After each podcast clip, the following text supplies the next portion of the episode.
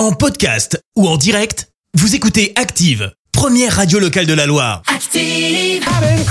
Les infos mérites du jour. Allez, on ce vendredi 29 octobre, on fête les Cara ainsi que les Narcisses, deux prénoms euh, originaux. Eh ben, bonne fête à vous.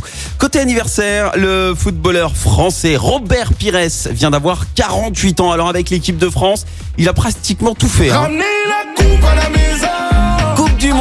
98, Euro en 2000, Coupe des Confédérations en 2001, 2003 pour lesquels d'ailleurs il a été nommé meilleur joueur et meilleur buteur. Et alors, petite euh, anecdote concernant la, Coupe du- d'Europe, donc en 2000, il a avoué en fait avoir élaboré une petite stratégie redoutable pour qu'on ne l'oublie jamais. En fait, son but, c'était d'être sur toutes les photos avec le trophée.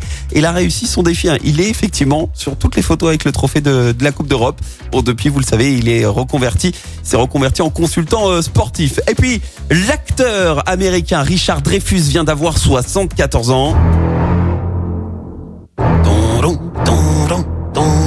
Souvenez de ce film? Ah, ça nous a fait peur hein, quand on était petit. Hein. Ah, il est connu pour ses rôles principaux dans Les Dents de la Mer et Rencontre du troisième type, deux films réalisés par Steven Spielberg.